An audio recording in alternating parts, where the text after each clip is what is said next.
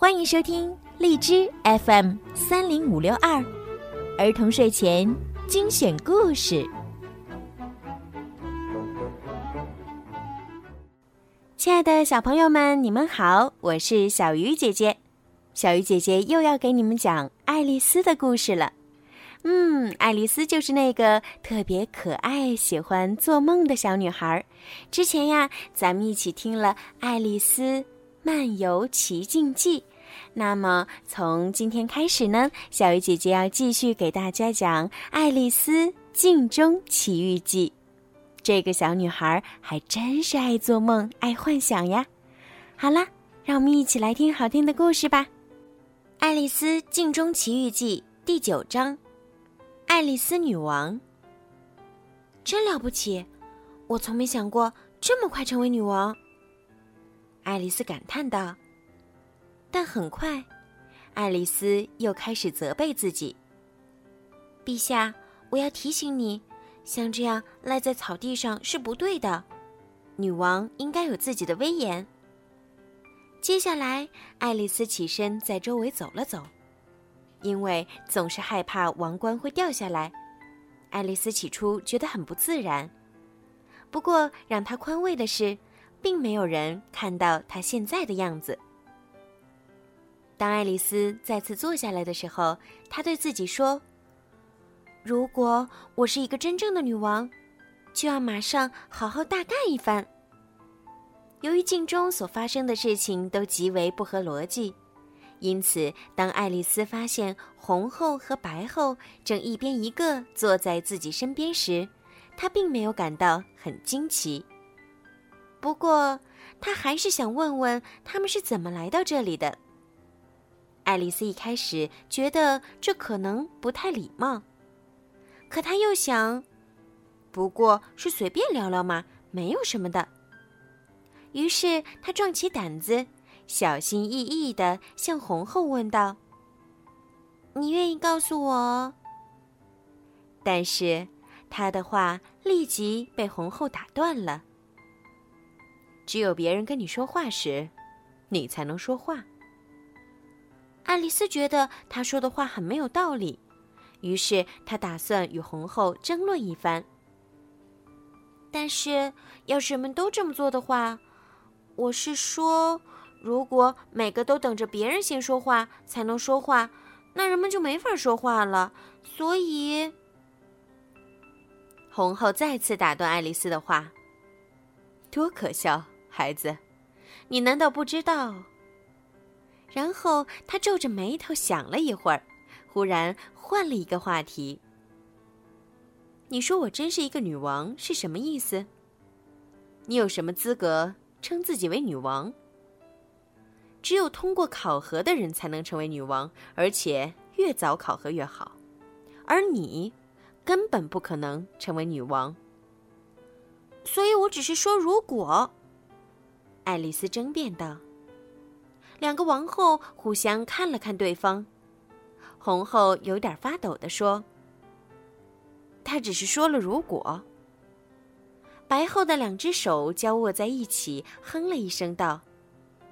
他明明说了那么多，远比这多多了。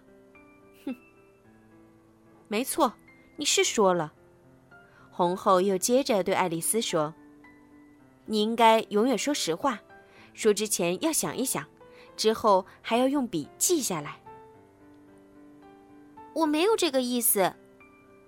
爱丽丝刚开了个头，红后就第三次打断她的话，并且显得十分不耐烦。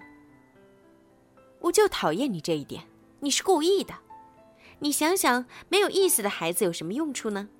即使一个玩笑也有它的意思，何况孩子比玩笑重要的多。希望你不要抵赖了，你就算双手辩解也没有用。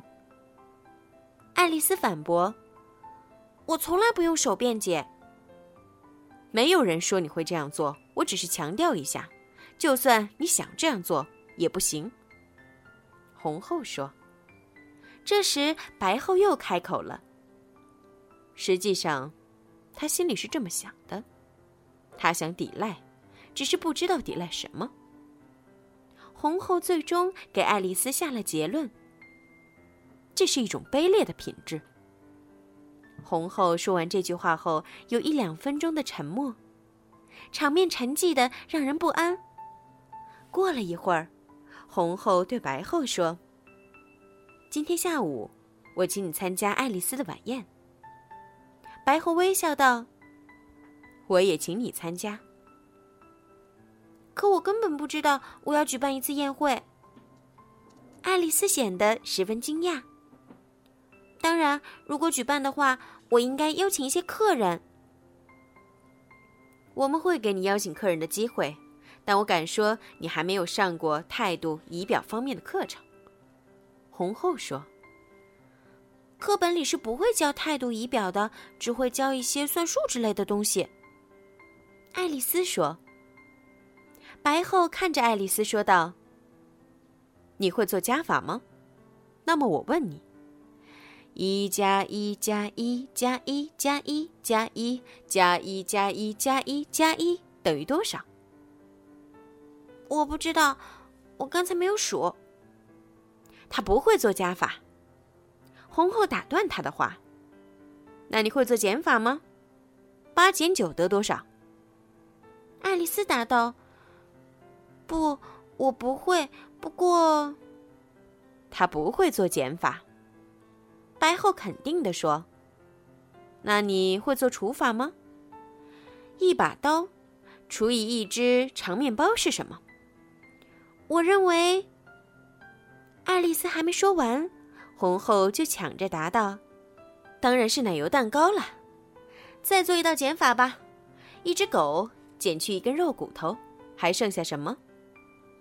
爱丽丝想了一会儿，答道：“当然。”骨头是不会剩下的，而如果我把骨头拿走了，狗也不会再待下去，它可能会扑过来咬我，那么我也就不存在了。你的意思是说，没有东西会留下来？红后问道。我认为这就是答案。不对，红后说，和往常一样，狗的脾气会剩下。我不明白，怎么会？红红叫道：“你想一想，最后剩下的是狗的脾气，对不对？”“也许吧。”爱丽丝小心的回答。“如果狗跑掉了，它的脾气当然会留下来。”红后得意的宣称。“是啊，用不同的方式算，可以得出不同的结果。”爱丽丝尽可能严肃的说，但她又忍不住想。我们谈论的问题真无聊啊！两个王后最终异口同声的下了结论：她什么算术也不会，而且还特意加重了“不会”两个字。爱丽丝对自己被人如此挑剔和质疑感到有些不忿，于是她向白后问道：“那么你会做算术吗？”白后的喘气声突然加重，她闭着眼睛说：“如果给我时间的话，我会做加法。但不管怎么说，我确实不会做减法。你知道你的基础吗？”红后问爱丽丝。“当然。”爱丽丝答道。“我也知道，我们经常一起谈论。哦，告诉你一个秘密，我懂得语言文学。”是不是很了不起？不过你不用泄气，到时候你也会学习的。”白后对爱丽丝说道。这时，红后又开口了：“你能回答这个问题吗？面包是怎么做的？”“我当然知道，拿些面。”“你在哪儿摘面？在花园里还是树林里？”白后突然问。爱丽丝不得不纠正他。面不是摘的，是磨的。你说，面是母的，那你摘了多少母面？你不能老漏掉这些事儿。白后很不满。红后这时插话道：“哦，他动了这么多脑筋，一定要发烧了，快给他扇扇风。”于是，两个王后开始用一把一把的树叶给爱丽丝扇风。直到爱丽丝请求他们停下来，但是已经晚了。她的头发已经被扇得乱糟糟的了。红后先是对白后说道：“她终于清醒了。”然后他又转向爱丽丝问道：“你懂得语言吗？菲豆弟弟在法语里怎么说？”这可不是英语。爱丽丝认真的回答：“我没说这是英语。”红后叫道。爱丽丝思考了一下，然后她想出了一个主意。于是她对红后说道：“如果你告诉我‘菲豆弟弟’是什么语言，我就告诉你这个词的法语。”王后是从来不做交易的。王后站起来，生硬地说：“我希望王后也永远不要提问题。”爱丽丝说：“不要争吵了。那你知道为什么会有闪电吗？”白后又提出了新的问题。爱丽丝觉得自己终于碰到了一个她知道确切答案的问题，于是脱口而出道：“当然是因为打雷。”哦，不，不是。她赶快纠正：“我说了另一个意思。”纠正的太晚了。你一旦说出一句话，就要负责到底，并且承担后果。红后说：“啊，我想起来了，上周二我们遇到了一场非常大的雷雨。我是说，在上周二中的一天里。”白后眼睛盯着地面，神经质的摆弄着双手。可在我们的国家，同一周里只有一个周二啊。爱丽丝被白后弄糊涂了。红后这时说道：“那是愚蠢的办法。我们如今在大多数情况下，同一时间都有两个或三个的白天和晚上；而在冬天，我们有时候会把五个晚上并到一起，这样可以暖和一些。你懂吗？”“什么？你是说五个晚上比一个晚上暖和吗？”爱丽丝不可置信地问：“当然，五倍的暖和。”红后肯定。爱丽丝提醒她：“可按照同样的道理，也有可能是五倍的寒冷啊。”没错，红后又叫了起来：“五倍的暖和，五倍的寒冷，就像我有五倍与你的财富，五倍与你的智慧。”爱丽丝叹了口气。不打算再就这个话题谈论下去了。她想，这些话简直像没有答案的谜语一样，让人迷惑。这时，白后用几乎只有他自己能听到的声音说：“矮胖子也懂得这些。他曾经来到门口，手里拿着螺丝锥。他要干什么？”红后问。白后答道：“他说要进来找一头河马。”可是那天上午，屋子里碰巧没有河马。爱丽丝觉得很不可思议，于是她问道：“也就是说，平时是有河马的？”“不，只有周四有河马。”白后答道。爱丽丝恍然大悟地说：“我知道他为什么来了，他要惩罚那些鱼，因为……”但他的话再一次被打断了。你一定无法想象，那天的雷雨有多么猛烈。白后说，红后这时插话道：“爱丽丝是永远无法想象的。”白后接着说道：“很多屋顶都坍塌了，于是那些雷都窜了进来，它们结成一团，在屋子里乱转，打翻了桌子和摆设，直到我被吓得忘了自己的名字。”爱丽丝心想。我也不会在紧张的时候去想自己名字的，那也没有用啊。但是爱丽丝并不想得罪这位愚蠢的王后，因此她没有把这句话说出口。红后一边拉起白后的手，温柔地抚弄着，一边对爱丽丝说：“请陛下原谅他，他虽然总说些傻话，但心是好的。”白后胆怯地看着爱丽丝。爱丽丝想说些话来安慰他，可一时又想不出说些什么。红后说道：“他没有受过良好的教育，但他有着令人惊奇的好脾气。陛下，请轻轻拍拍他的头，你看到他有多么高兴。”但爱丽丝根本不敢这样做。红后继续劝说爱丽丝：“只要给予他一丁点仁慈，他就会十分满足。”就在这时。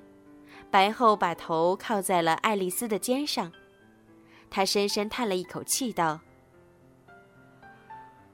啊，我实在太困了。”红后怜悯地说：“他累了，真是可怜。你可以顺一顺他的头发，把睡帽借给他，再给他唱一支温柔的催眠曲。”可我没有睡帽，也不会唱什么催眠曲啊。爱丽丝十分想按照红后说的去做，但她真的无能为力。看来只能由我来唱了。红后说完，就唱了起来：“睡吧，夫人，睡在爱丽丝的膝旁，宴会以前。”我们还有小睡的时光，宴会以后，红后、白后、爱丽丝和大家都去舞会上欢唱。红后唱完，对爱丽丝说道：“现在你知道歌词了。”然后，他也把头靠在爱丽丝的肩头。你给我唱一遍吧，我也困了。过了一会儿，两个王后都睡着了，并且发出鼾声。爱丽丝手足无措地看着周围，喊道：“我现在该干什么呢？”然后，她看到靠在自己肩头的两个脑袋先后滑落下来。像两个小土堆一样重重砸在她的腿上。我想，从前一定没发生过这样的事儿。一个人就要同时照顾两个靠在自己身上睡觉的王后，就是全英国的历史上也不会有的，因为在同一个时期内只会有一个王后。快醒醒，你们这两个沉重的脑袋！爱丽丝不耐烦地喊道。但是回答她的只有红后和白后有节奏的鼾声。奇怪的是，这鼾声越来越清晰，而且越来越像是一种曲调。最后，爱丽丝甚至能听到它的歌词。爱丽丝急切地想听清楚，甚至当她发现那两个大脑袋忽然从她腿上消失时，竟然想去抓住它们。这一切都发生的太快了，下一个瞬间，爱丽丝就发现自己已经站在了一座拱门的门口。拱门的上方写着“爱丽丝女王”几个大字，两个拉铃的拉手分布在门的两边，分别标注着宾客之铃和仆人之铃。等歌声结束，我就拉铃。可是，我该拉哪个铃呢？爱丽丝很为难，我既不是宾客，也不是仆人，为什么没有女王之灵呢？就在爱丽丝犹豫不决的时候，大门打开了一条缝，一个嘴很长的动物把头从门里伸出来说：“下周之内不准入内。”然后就砰的一声把门关上了。爱丽丝赶紧上前。但不管他是拉铃还是敲门，都没有任何作用。一个坐在树下的老青蛙见状，步履蹒跚地走到他面前，用低哑的声音问：“干什么？”爱丽丝怒气冲冲，正想找人发泄一下自己的不满，于是她转过身来，看着这个身穿亮黄色衣服、脚蹬大靴子的青蛙，生气地问道。管大门的仆人在哪儿？哪个门？青蛙慢吞吞、懒洋洋的问道。当然是这个门，还用问吗？爱丽丝对他这种懒散的态度十分不满，气得只想跺脚。可青蛙似乎完全没有感觉到他的怒气。他用自己大而迟钝的眼睛盯着大门，然后走过去，用自己的大拇指在门上擦了擦，像是在查看门上的油漆会不会掉色一样。然后，青蛙转过头来看着爱丽丝。大门一直在问你话呢，快回答吧。老青蛙说，但他的声音实在是太沙哑了，因此爱丽丝没有听清楚。我没听清你说的话。爱丽丝说：“我说的是英语，不是吗？除非你聋了。”青蛙问：“大门在问你话呢。”爱丽丝有些不耐烦了。他什么也没问，我一直在敲门。你不该敲门，不该敲啊！他现在生气了。青蛙嘟囔着走过来，然后一脚踹向大门。只要你不去管他，他也不会来管你。他气喘吁吁的说完，又一瘸一拐的回到树旁。就在这时，门猛地打开了，尖细清脆的歌声从里面传出来。爱丽丝对镜中世界说：“我手持望虎头，戴王冠，镜中众生都聚集起来，与红猴白猴和我共藏。”接着是大合唱，听上去最起码有上百个人的声音。快斟满自己的玻璃杯，桌上是纽扣和康米。猫放在咖啡里，老鼠放进茶中，三十乘三遍，敬赠给爱丽丝女王。然后是一阵欢呼，声音十分嘈杂。爱丽丝这时正在想着歌词：三十乘三十九十，我怀疑一个人能不能喝这么多。之后。大厅又寂静下来，刚开头那个尖细清脆的声音再次响了起来。哦，镜中的钟声，爱丽丝说：“快聚拢，见得我是幸福，听我讲话是受宠。与红后白后和我一起吃喝是最大的光荣。”接下来又是合唱。糖浆和墨水倒满玻璃杯，大家都来欢迎。苹果酒加沙子，葡萄酒加羊毛，九十乘九遍，敬献给爱丽丝女王。天，九十乘九遍。那永远也做不到，我还是走吧。”爱丽丝无精打采的说道。就在这时，爱丽丝的四周突然变得寂静无声，然后她发现自己眼前的场景又变了。现在，爱丽丝身处一个大厅之中，他精神紧张地扫了一眼餐桌上的人，看到了大概五十位奇特的客人。他们中有些是飞鸟，有些是走兽，甚至还有几朵鲜花。他想，我很高兴，他们没等我邀请就来了。但是我有点搞不清楚，到底是谁邀请谁。桌子的主位上有三把椅子，其中两把椅子上分别坐着红后和白后，只有中间的那把椅子是空的。于是，爱丽丝走过去坐了下来。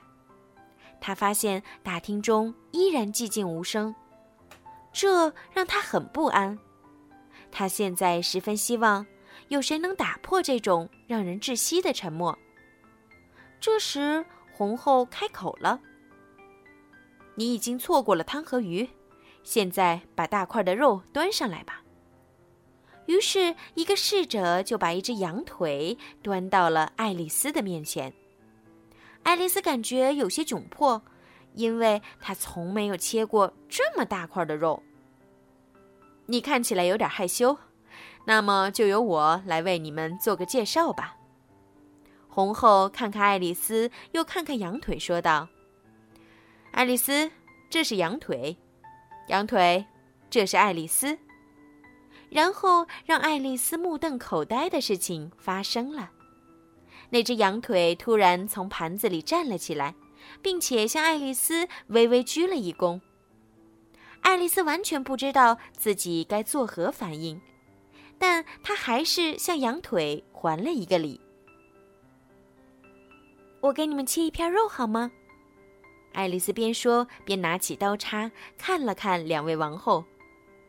当然不行，这是礼仪上所不允许的。我刚刚把它介绍给你，你怎么还能去切割它？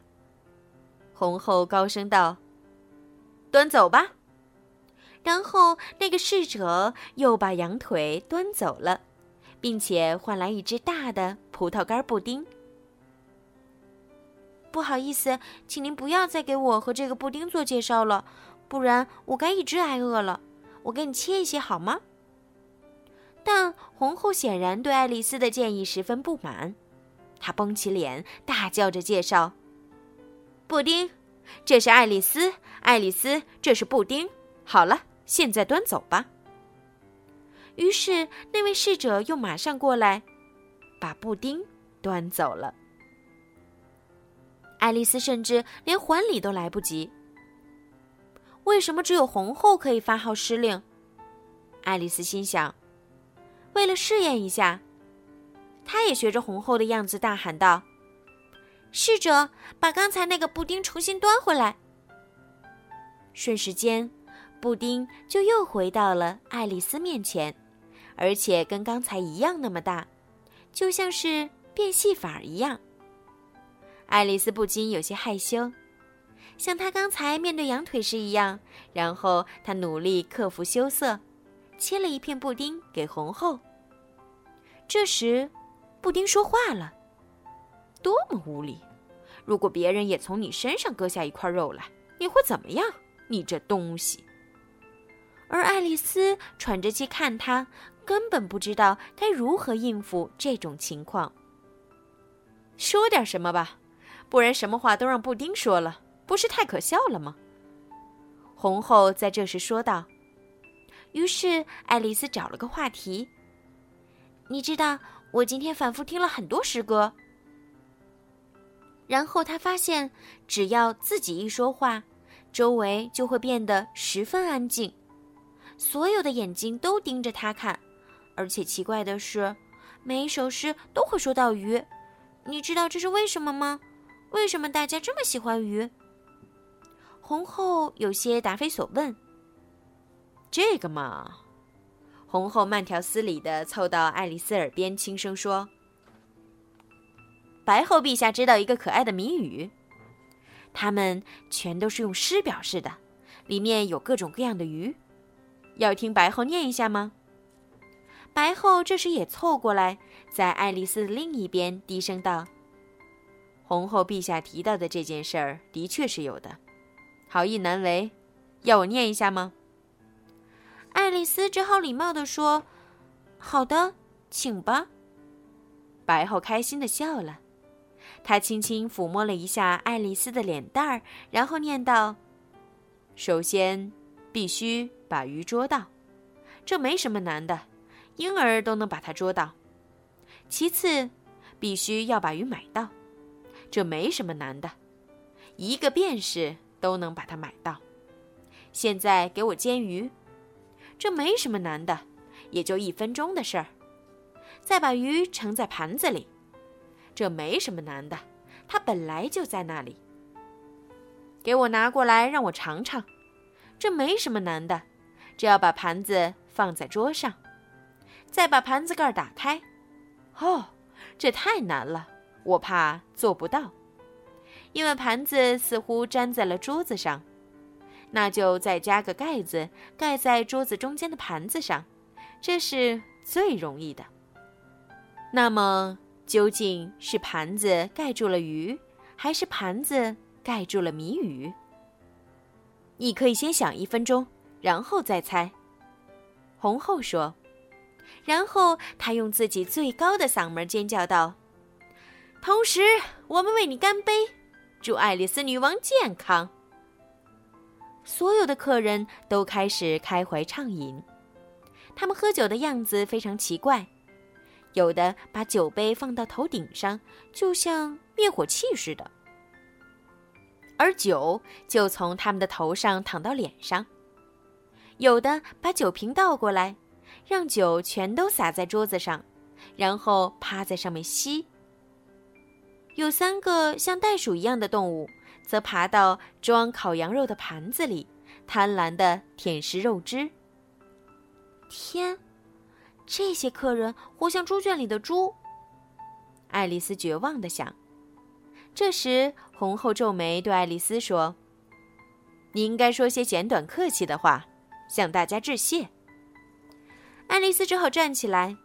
当她准备讲话时，白后低声说道：“我们一定支持你。”他态度恭顺，甚至有些怯懦。非常感谢诸位，不过就算没有你们的支持，我也能讲好的。实际上根本不是那么回事儿，红后断然说道。因此，爱丽丝只得继续忍受他们。后来，爱丽丝给她姐姐讲宴会这段情景时说：“他们俩那样挤着我，你可以想象，简直都要把我挤扁了。”事实也的确是这样。由于两位王后一边一个的使劲挤她。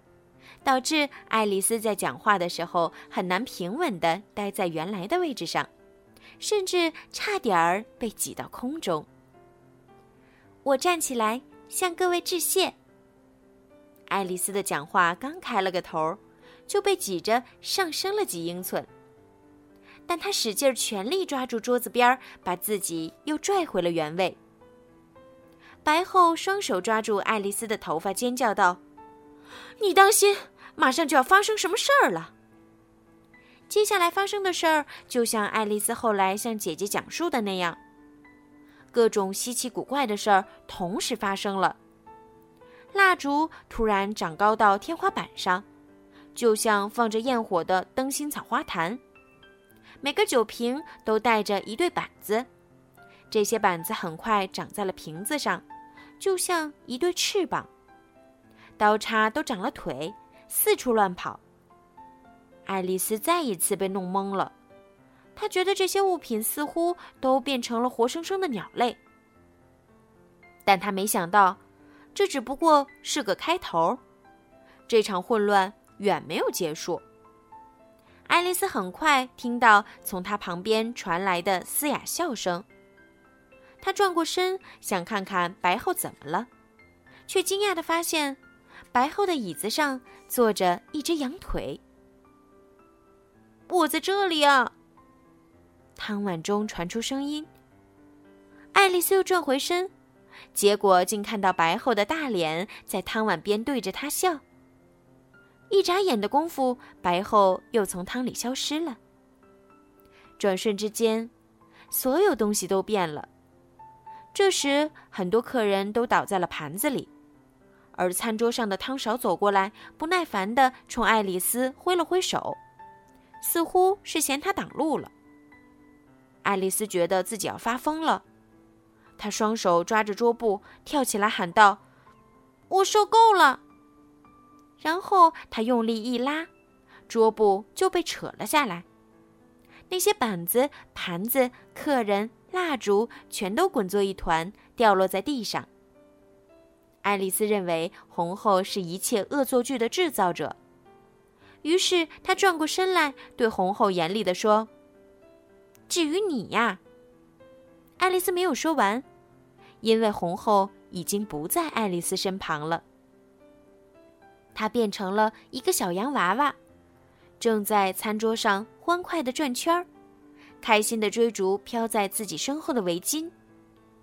如果这件事儿发生在平时，爱丽丝肯定会觉得很惊奇，但现在，她正处于过度的兴奋当中，所以并没有感到多么惊讶。当这个洋娃娃准备跳过一个倒在餐桌上的瓶子时，爱丽丝伸手抓住了它。至于你，我要把你变成一只小猫，我一定会做到。爱丽丝反复说着。好啦，今天的故事就听到这儿了。想知道爱丽丝接下来会发生什么好玩的事儿呢？请继续关注儿童睡前精选故事吧。拜拜，晚安喽。